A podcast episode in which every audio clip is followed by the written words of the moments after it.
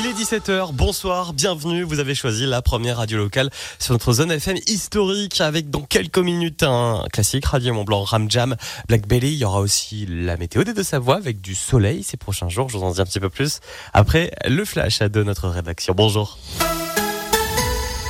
Bonjour à tous. Toujours pas de fumée blanche. Le nouveau gouvernement se fait attendre. Une première vague de nominations pourrait avoir lieu dans la journée. Entre 10 et 15 ministres seraient concernés. Gabriel Attal s'est une nouvelle fois entretenu avec Emmanuel Macron à l'Elysée cet après-midi. L'une des questions de ce remaniement, c'est le maintien ou non de Bruno Le Maire au ministère de l'économie.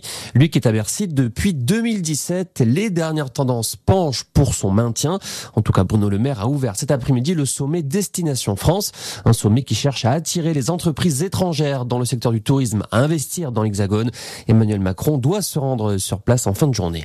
Du changement pour le livret d'épargne populaire. Au 1er février, son taux baissera mais restera très supérieur à l'inflation, annonce la Banque de France. Actuellement, le taux du LEP est de 6%. Au total, 19 millions de Français sont éligibles à ce livret, réservé aux personnes à revenus modestes. De son côté, le taux du livret A va rester fixé à 3% au 1er février. Un car en provenance de Lille arrêté en Belgique après l'alerte donnée par un passager sur un potentiel risque d'attentat terroriste. Trois personnes ont été interpellées. Une enquête est en cours et des vérifications sont effectuées sur le car pour déterminer s'il y avait bien un danger terroriste. Le parquet belge n'est pas encore sûr que la menace était réelle. L'affaire Alexia Daval avec une nouvelle étape judiciaire prévue demain. La belle famille de Jonathan Daval, condamné à 25 ans de prison pour le meurtre de sa femme en 2017, lui réclame 60 000 euros pour dénonciation calomnieuse.